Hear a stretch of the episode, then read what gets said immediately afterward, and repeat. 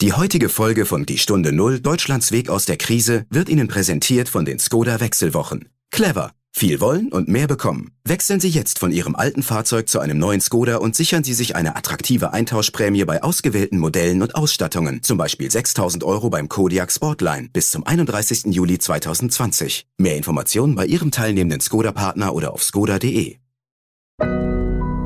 Audio Now. Die Stunde Null. Deutschlands Weg aus der Krise.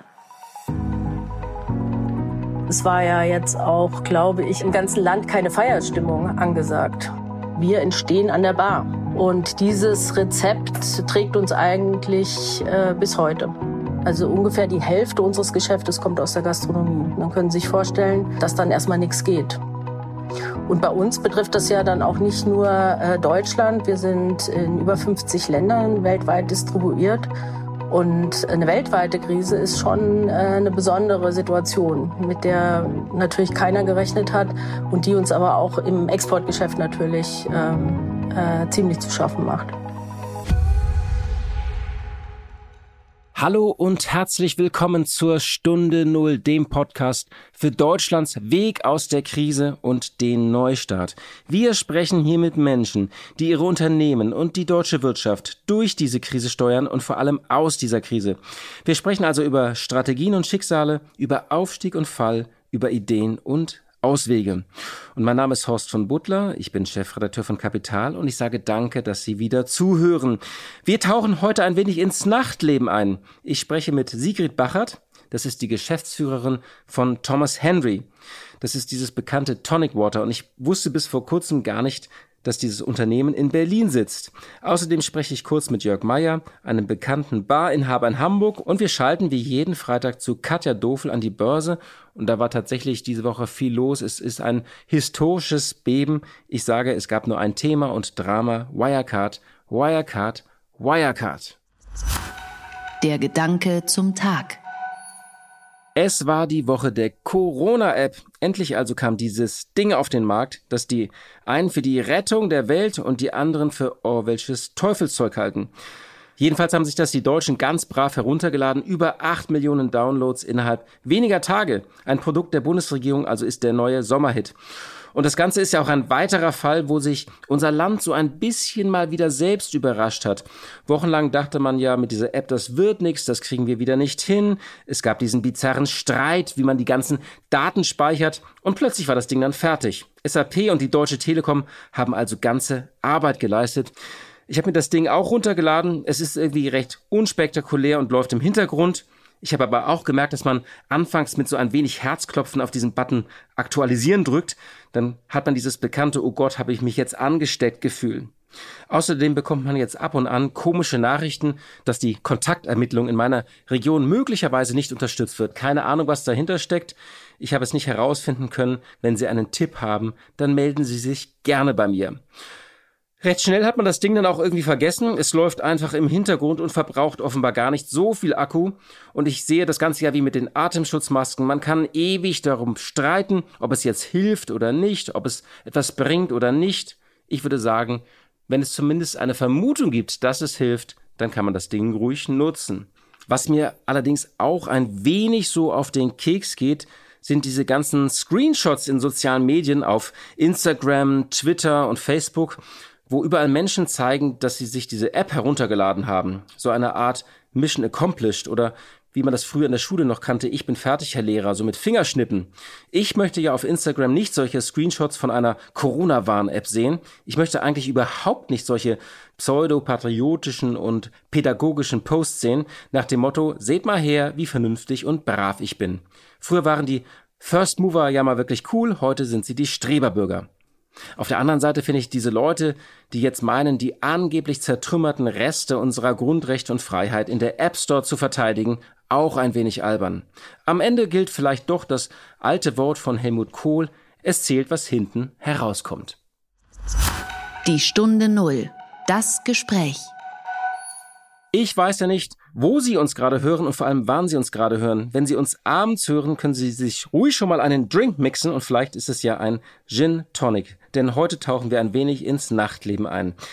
Der Gin Tonic hatte ja in den vergangenen Jahren einen beispiellosen Aufstieg erlebt. Es gibt unzählige Gin-Manufakturen in Deutschland und wer heute eine Party gibt und etwas auf sich hält, bietet natürlich ein halbes Dutzend Gin-Sorten zur Auswahl, die man immer auch mit mehreren Tonic-Sorten kombinieren kann. Also sechs Gin-Sorten, vier Tonic-Sorten, sechs mal vier, 24 und das Ganze natürlich dann noch entweder mit Gurke, Zitrone, Limette und Orangenscheiben. Womit wir beim Thema wären. Die Zeit, wo man das Ganze mit Gordon Gin und Schweppes gemacht hat, ist natürlich längst vorbei. Man muss eben immer auch mehrere Tonic Water bereithalten. Und eines dieser Tonics ist Thomas Henry. Ich dachte ja bis vor kurzem, dass dieses Tonic Water aus Großbritannien oder so kommt. Es kommt allerdings aus Berlin. Und der Namensgeber ist einer der Pioniere der Kohlensäure. Auch darüber gibt es einen sehr interessanten und auch etwas bizarren Streit, wer dann jetzt eigentlich der Erste war. Denn es gibt einen anderen Mann, der damit auch herumexperimentiert hat. Das ist der Namensgeber von Schweppes. Vor zehn Jahren also wurde Thomas Henry in Berlin gegründet. Inzwischen hat das Unternehmen 80 Mitarbeiter und rund 35 Millionen Umsatz und ist in über 50 Länder expandiert. Aber die Hauptmärkte sind immer noch Deutschland, Österreich und die Schweiz. In den anderen Ländern beherrscht immer noch der Platzhirsch Schweppes den Markt und andere Herausforderer wie etwa das britische Fever Tree. Neben klassischen Barsodas, also Tonic Water, Bitter Lemon, Ginger Ale und Soda Water, hat Thomas Henry inzwischen auch ganz andere Produkte im Angebot.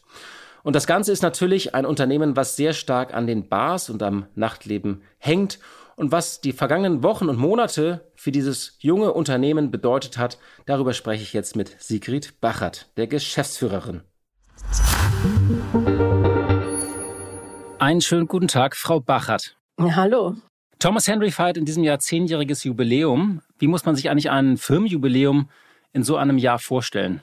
Ja, das ist eine gute Frage. Ähm, wir haben uns natürlich das dieses Jahr auch ein bisschen anders vorgestellt. Es war eine große Feier geplant mit vielen Bar- und Clubbesuchen hier in Berlin. Das wird nicht so stattfinden, sondern wir werden bei uns auf dem Firmengelände, da gibt es eine große, eine große Wiese, ähm, da werden wir ein riesiges Barbecue veranstalten und uns tolle Drinks äh, mixen und ja, wir wünschen uns einfach einen schönen äh, Sommerabend, also ein bisschen ruhiger als sonst bisschen ruhiger als sonst, ein bisschen und natürlich auch mit Abstand, was natürlich beim Zuprusten wahrscheinlich auch ein anderes, äh, ja, ein bisschen anderes Feeling sein wird als geplant, nicht? Ja, auf alle Fälle. Aber wir hoffen natürlich auf schönes Wetter. Ich glaube, dann ist alles geregelt. Also das draußen ist ja ein bisschen leichter als jetzt in großen Räumen. Deshalb machen wir das draußen. Schauen wir mal ein bisschen zurück am Anfang. Thomas Henry ist ja in, vor zehn Jahren in einen Markt eingestiegen, der von einem großen Monopolisten beherrscht wurde und auch immer noch wird, von Schweppes, das kennt man. Wie geht man da eigentlich vor, wenn man so ein Monopol knacken will? Und da haben bestimmt auch viele gesagt, lass das sein. Das ist so wie bei Coca-Cola, man beißt sich nur die Zähne aus. Die Gründer haben es damals trotzdem gewagt. Wie ist man damals vorgegangen? Naja, die klassische Gründungsstrategie war ja, ähm, diese Marktlücke zu erkennen. Wenn es nur eine Marke gibt, in dem Fall Schweppes, wie Sie es richtig gesagt haben, ist natürlich auch Platz für andere Marken und andere Konzepte vor allem. Und äh, 2010 muss man vielleicht noch dazu sagen, war in Berlin auch eine Zeit, in dem so dieses Thema Bars, Barkultur sehr stark war. 2007 wurde der Barkonvent gegründet. Das ist die große Veranstaltung hier in Berlin, äh, ist eine Messe, aber auch so eine eher eine Community-Veranstaltung für Barkeeper aus der ganzen Welt. Und das war so ein bisschen Aufbruchsstimmung im, zum Thema äh, Barkultur. Und in die Zeit haben die beiden Gründer damals als Start-up Thomas Henry gegründet, weil sie einfach gesagt haben, eine andere Marke, es muss doch Platz sein für eine andere Marke und äh, haben sich zusammengetan mit Leuten aus der Getränkeindustrie, aus der Bar-Szene und die für sie perfekten Drinks, ähm, in dem Fall eben Mixer, also wir sehen uns ja als Mixer, geschaffen. Mhm. Und was, was war das Erfolgsrezept? Also wie geht man dann eigentlich vor? Man muss ja in die Bars reinkommen, man muss gelistet werden beim Handel. Halten dann einfach die Kontakte der, der ähm, Investoren? Können Sie es mal so ein bisschen beschreiben, wie man so ein Label versucht, in einem Segment groß zu machen? Also am Anfang war das wirklich Klinkenputzen, wie man so schön sagt. Also man, es gab ein paar Mitarbeiter, die auch alle aus dem Barbereich kamen, aus der Getränkeindustrie, die kannten sich aus. Und man ist äh, in den ersten Monaten tatsächlich äh, losgegangen, ähm, hat sich das Auto vollgeladen mit Thomas Henry und hat, äh, hat die Bars besucht und hat auf im One-to-One-Gespräch die Barkeeper von dem Produkt überzeugt. Verkostung, geredet, ähm, ja, das war eigentlich so der Anfang. Und das ist natürlich bis heute, sage ich mal, so ein bisschen äh, unser Geheimrezept. Wir sind sehr stark äh, in der Gastronomie. Wir sehen uns selber ganz stark äh, als Teil der Barkultur, jetzt mittlerweile nicht mehr nur in Berlin, sondern in Deutschland und zum Teil auch weltweit. Wir entwickeln sehr viel mit Barkeepern zusammen und ähm, ja, sehen uns gar nicht so sehr als normale in Anführungszeichen Limonadenmarke, die irgendwo auf dem Reißbrett entwickelt wird, sondern wir entstehen an der Bar. Und dieses Rezept trägt uns eigentlich äh, bis heute. Sie entstehen an der Bar, haben Sie gesagt, das ist eigentlich eine ganz schöne Formel. Nun ist das Problem, dass diese Bars ja geschlossen waren oder, oder teilweise auch noch sind. Gleichzeitig hatte die Gastronomie ja offen und Spirituosen haben sich, glaube ich, was ich so in Zahlen gesehen habe, auch ganz gut verkauft im Shutdown. Da wurde ja auch eifrig getrunken. Wie war denn jetzt Ihr Unternehmen betroffen von, von der Krise? Wie spüren Sie das? Also wir spüren das natürlich ganz deutlich. Im April hatten wir schon ein richtiges Problem.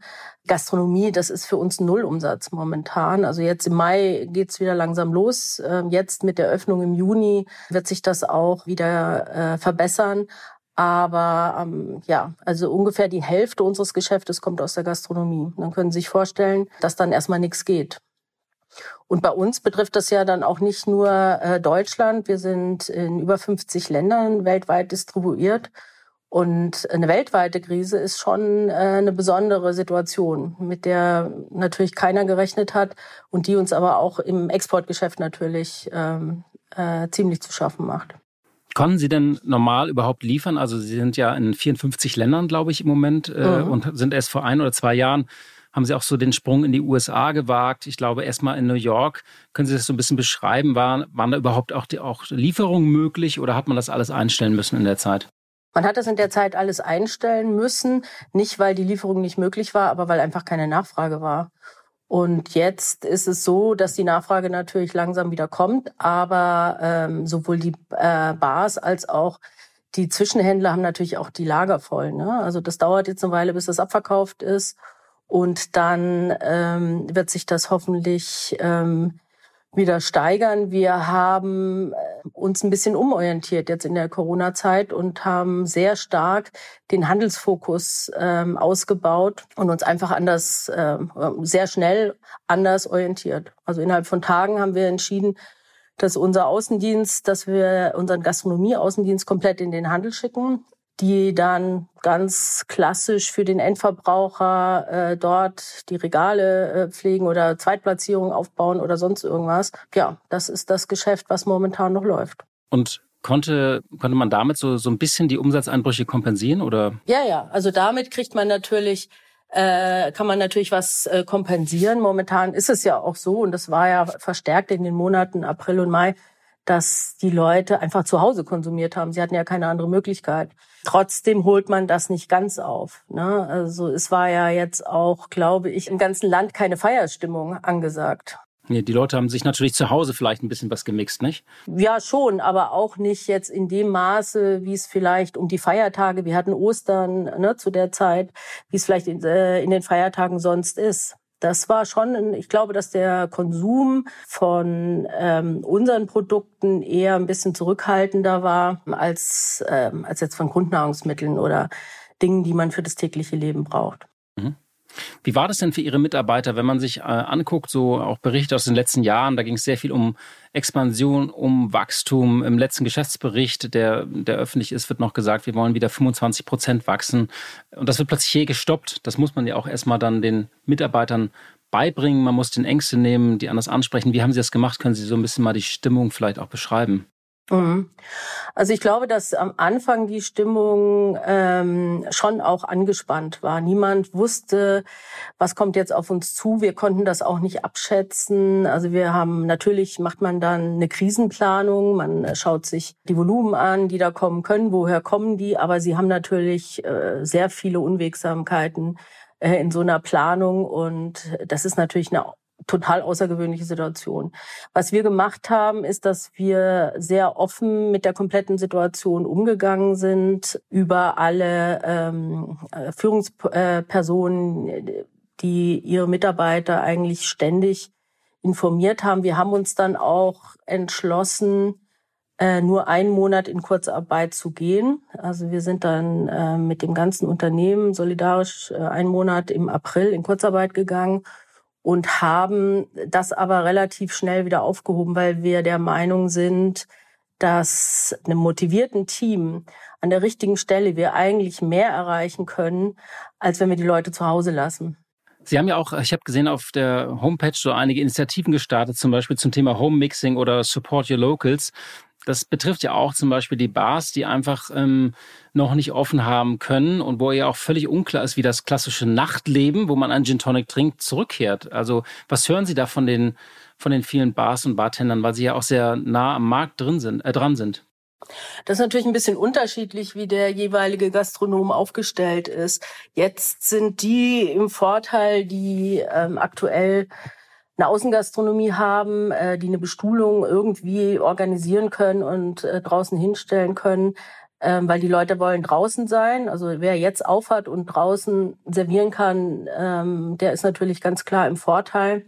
Generell ist das Geschäft müßig. Ne? Also äh, es ist schwer momentan. Die Leute sind noch nicht so hundertprozentig in Ausgang, Ausgehstimmung. Ich glaube, das ist noch ein bisschen unterschiedlich in, ähm, in einzelnen Städten oder man sieht es auch in Berlin schon an verschiedenen Stadtteilen manchmal.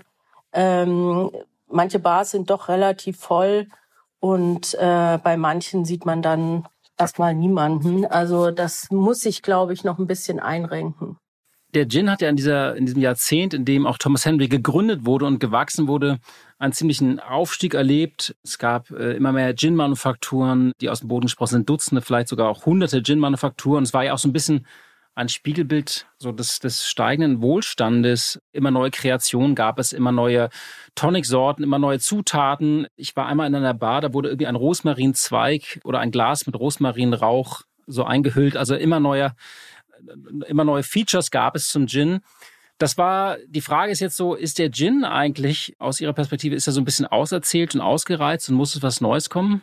Ähm, ja, es lässt sich auch nicht so leicht beantworten. Es kommt ein bisschen drauf an, wenn ich mir den Endverbraucher anschaue, der im Handel kauft, also jetzt nicht unbedingt der Bargänger, dann ist, glaube ich, da noch ein bisschen äh, Luft, weil viele Gin erst jetzt für sich äh, entdeckt haben und gerne damit zu Hause experimentieren. Ich glaube, dass da noch ein bisschen was geht. In der Gastronomie ist es tatsächlich so, dass manche schon ein bisschen äh, gelangweilt sind, beziehungsweise wer, wer jetzt mit einem Gin kommt, der hat es natürlich nicht ganz so einfach, weil es schon so viele Sorten gibt. Gin hat aber den riesen Vorteil, dass man ihn sehr variabel produzieren kann. Es ist relativ einfach, einen Gin zu machen mit unterschiedlichen Flavors oder Botanicals oder Geschmäckern. Das ist nicht bei jeder Spirituose so. Ne? Also ein Whisky zum Beispiel, der im Fass lagert, das ist ist allein schon viel teurer in der Produktion, als wenn ich einfach ein ein Gin äh, destilliere, äh, beziehungsweise eben äh, mit Botanicals versetze, je nachdem. Und deshalb ist Gin so eine, so eine dankbare Kategorie. Dieser Trend zur Manufaktur, den, den es ja auch gab, der steckt ja auch dahinter. Den gab es ja auch insgesamt im Getränkesegment. Also zum Beispiel bei Limonaden. Das war irgendwie so ein bisschen retro oder regional oder ähm, lokal produziert oder noch bio. Was glauben Sie, ist, wird das vielleicht auch gestoppt, weil jetzt vielen dieser ähm, kleineren Unternehmen die Puste ausgeht? Ja, das ist eine interessante Frage. Es wird auf der einen Seite kann es so sein, dass kleinere Unternehmen, die jetzt, äh, besonders wenn sie auf die Gastronomie spezialisiert sind, denen jetzt der Umsatz monatelang wegbricht, dass sie das nicht schaffen. Also das ist durchaus möglich.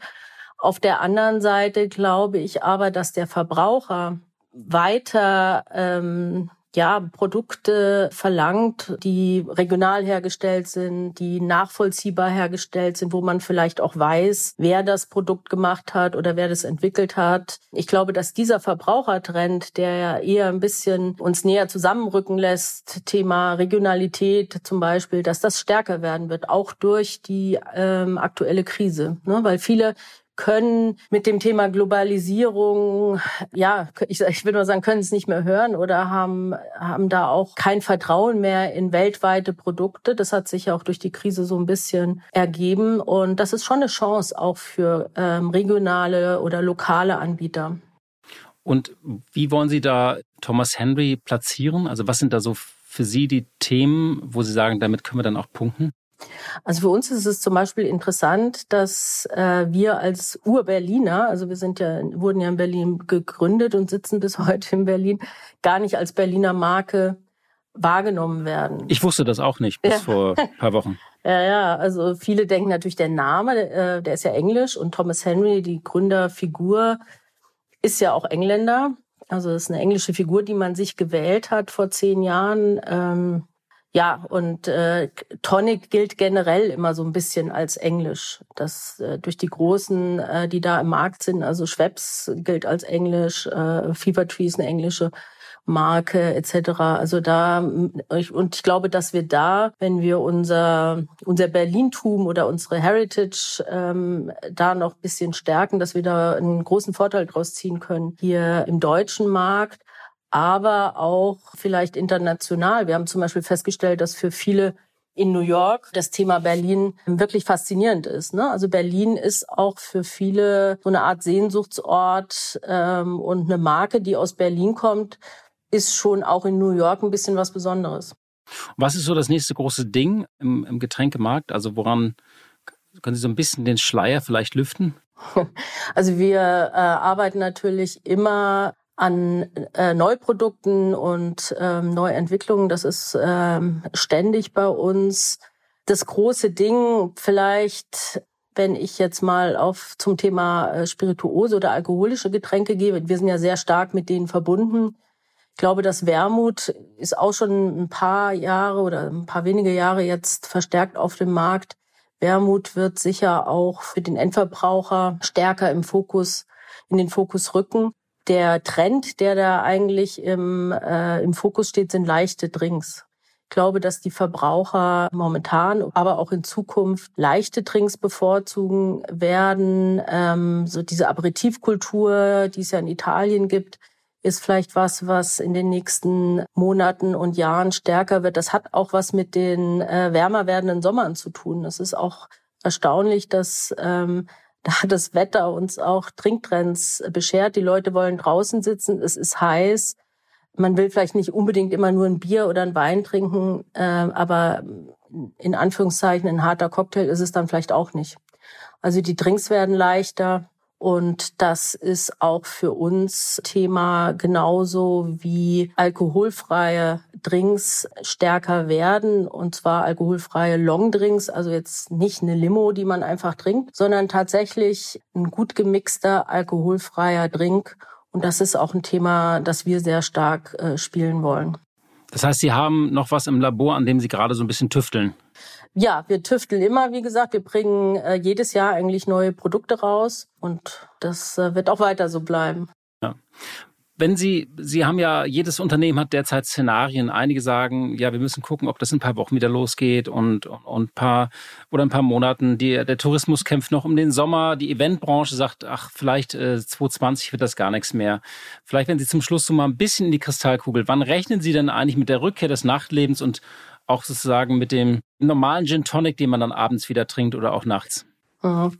Also der normale Gin Tonic, den man abends jetzt in der Bar trinkt, ich glaube, dass der schon äh, wieder zurück ist. Natürlich nicht in dem Maße, ähm, wie wir das vor der Krise gekannt haben. Ich glaube, es wird eine Verschiebung generell geben in das zum Thema äh, Zuhause-Konsum.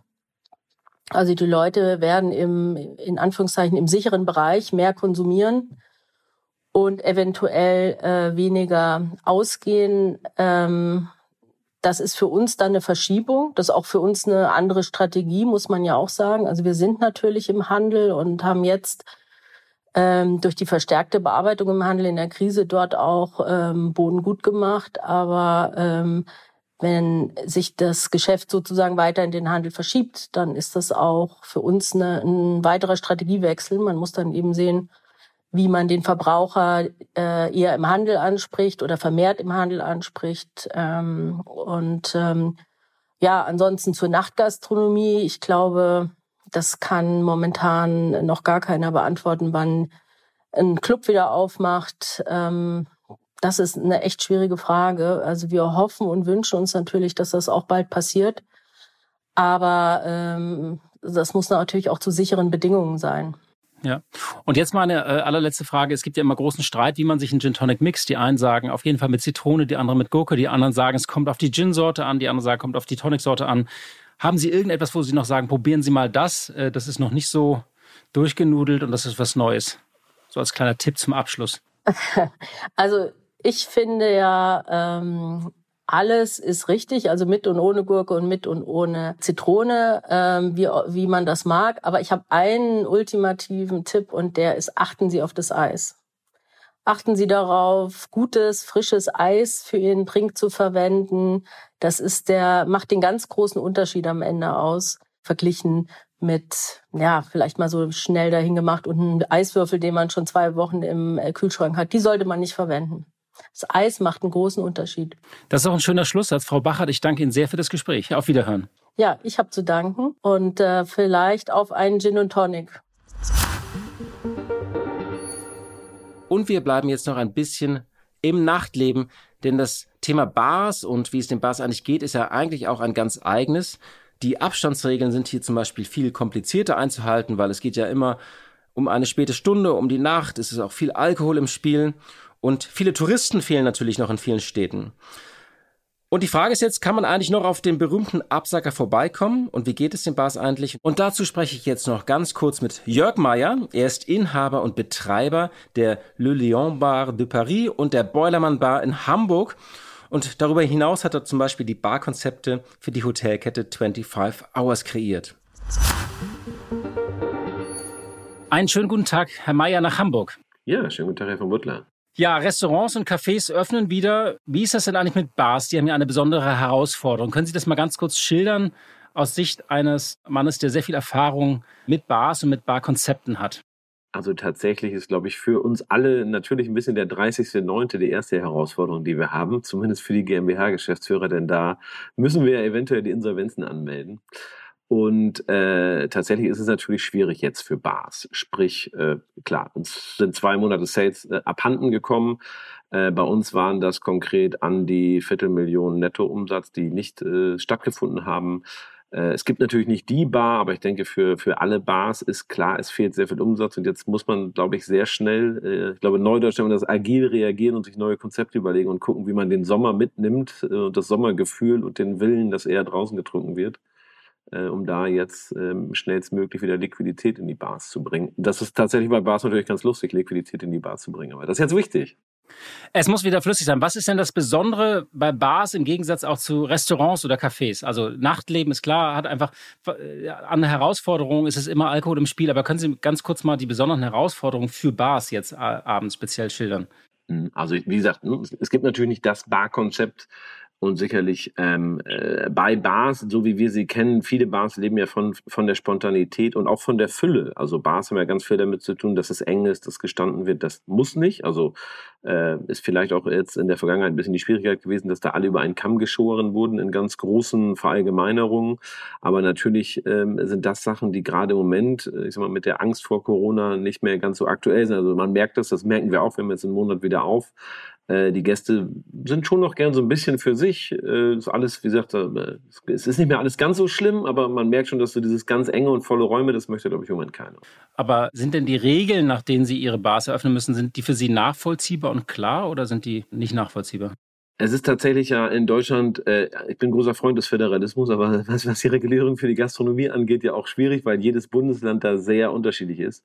Und in Hamburg ist es einerseits, muss ich sagen, relativ simpel gelöst und auch, finde ich, im Vergleich zu anderen Bundesländern relativ äh, pro äh, Gastronomie.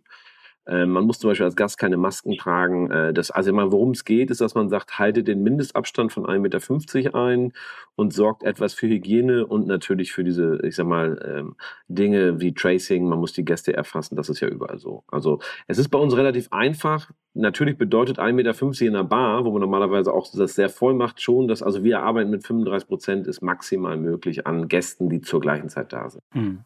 Was aber ja tatsächlich so ein bisschen das Feeling einer Bar konterkariert, ne? wo man ja wirklich auch spontan reinschneidet, wo man sagt, wir nehmen noch einen Absacker oder einen Drink oder man, man, man, jemand geht und zieht weiter, also dieses Herumziehen, das ist ja so ein bisschen das Gegenteil, was man jetzt, also nicht Abstand und Disziplin, nicht? Absolut. Also das ist für uns sicherlich, also einerseits habe ich deswegen die Bars eröffnet, da ich genau das liebe ich. Ne? Also Spontanität, Walk-in, sich einfach nochmal schnell entscheiden, einen Drink zu nehmen, alles nicht so geplant. Und das dreht sich gerade sehr. Also im Le Lion arbeiten wir im Moment nur fast nur mit Reservierungen. Man kann zwar noch spontan vorbeikommen, aber wir versuchen natürlich, weil die Gäste das auch gerne wollen. Also man merkt, dass die Gäste im Moment noch sehr, ähm, ich sag mal, äh, ganz gezielt ausgehen zumindest das, was unser Klientel ist. Und dann gibt es in Hamburg zum Beispiel die ganz krasse andere Welt des Kornons, wo dann, das kennt man vielleicht auch aus Berlin, wo äh, äh, Hunderte und Fünfhunderte und noch mehr an einem Kiosk draußen auf der Straße stehen und Bier kaufen und äh, einfach die Straßen voll sind. Und äh, also es gibt sehr unterschiedlich gerichtete, aber die, unsere Kunden gehen wirklich mehr und sagen, wir wollen reservieren, wir wollen ein bisschen wissen, dass wir da einen Platz haben, dass wir für uns sind. Aber wie gesagt, Bar ist ein weites Feld und getrunken wird immer. Das wird auch der Staat, egal wie auch immer, nicht verhindern können. Und ich hätte es begrüßt, hätte er sozusagen den Profis das mehr in die Hand gegeben. Jetzt wird dann halt mehr in Straßenengen und in Parks getrunken. Aber getrunken und getroffen wird sich immer. Das kann auch kein Staat verhindern. Das heißt, auf der Straße ist dann die Enge, die man in der Bar nicht mehr haben darf. Das ist dann so ein bisschen Widerspruch. Aber wird denn das Nachtleben, wie wir es kennen, wird es überhaupt so bald zurückkehren? Schwierige Frage. Also berechtigt ja auch auf jeden Fall. Ähm, ich glaube kurzfristig nein. Das merken wir in Hamburg, sowas wie Clubs und, und ich meine, Hamburg lebt natürlich von der, von der Reeperbahn, von dem St. Pauli, von den Nachtclubs und äh, also das Nachtleben zumindest. Und das merken wir auch. Also bei uns ist tatsächlich jetzt so ab zwölf, halb eins ist keine Nachfrage früher. Also früher, weil die Leute länger unterwegs waren, weil es noch ganz viele Alternativen gab. Die brechen alle weg, die gibt's nicht mehr. Im Moment ist das Nachtleben ganz anders und ich glaube, das wird auch sicherlich noch Monate so bleiben. Äh, hängt sicherlich ein bisschen von der Entwicklung ab. Aber ich gehe davon aus, dass sich das wieder normalisieren wird. Aber sicherlich mit ein bisschen Zeitverzug. Zum Abschluss noch die Frage, viele Künstler reagieren ja auf die Krise, Schriftsteller, Maler, auch Barkeeper gelten ja oft als Künstler. Gibt es schon irgendeine besondere Mixtur, so ein Corona-Cocktail oder ist das im Moment noch nicht denkbar?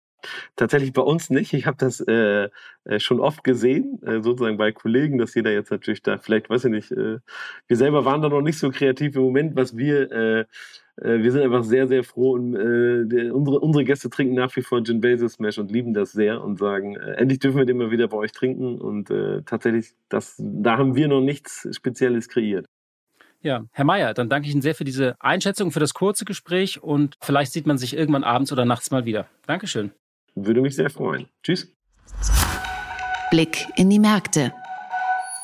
Und jetzt schalte ich wie jeden Freitag zu meiner Kollegin Katja Dofel. Sie leitet dort das Börsenstudio von NTV. Hallo, liebe Katja.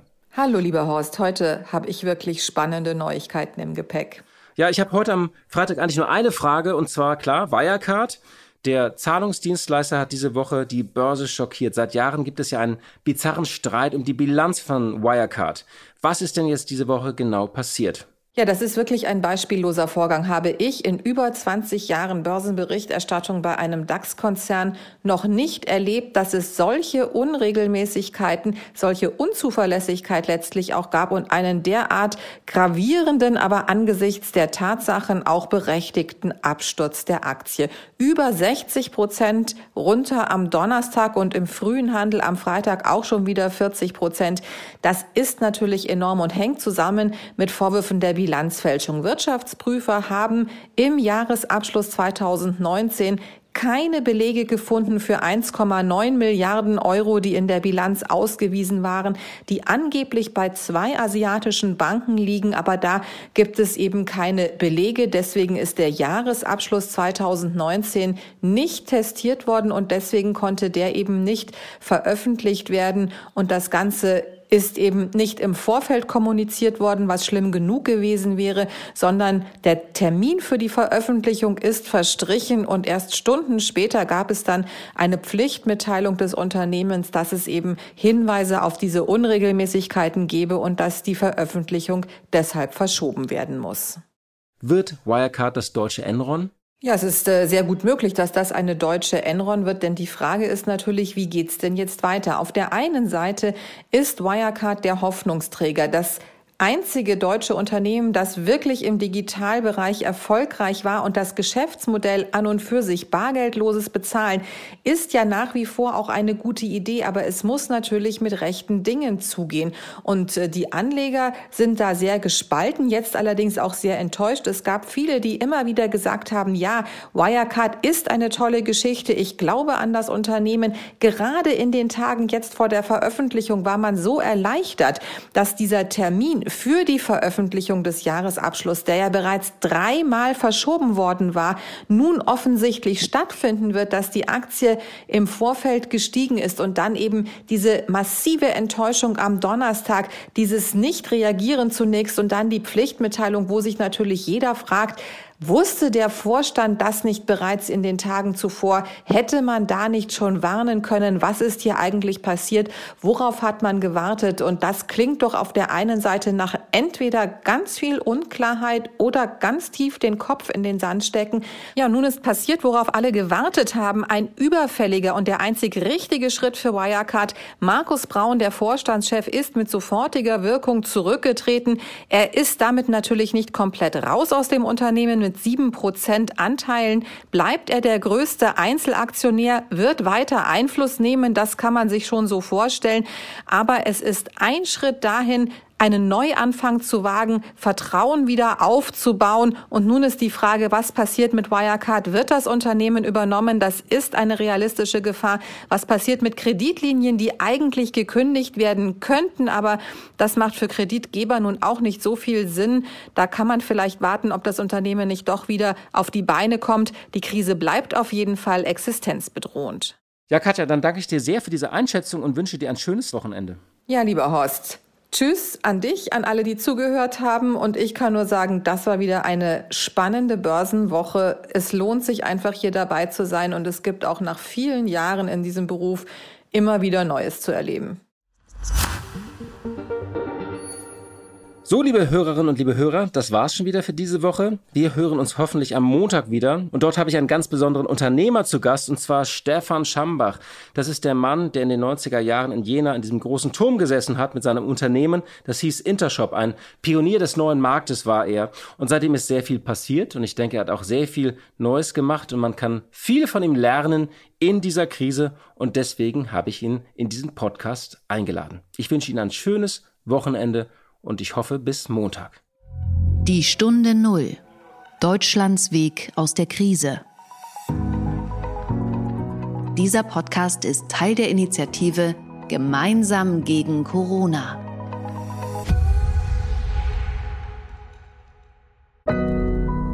Audio Now.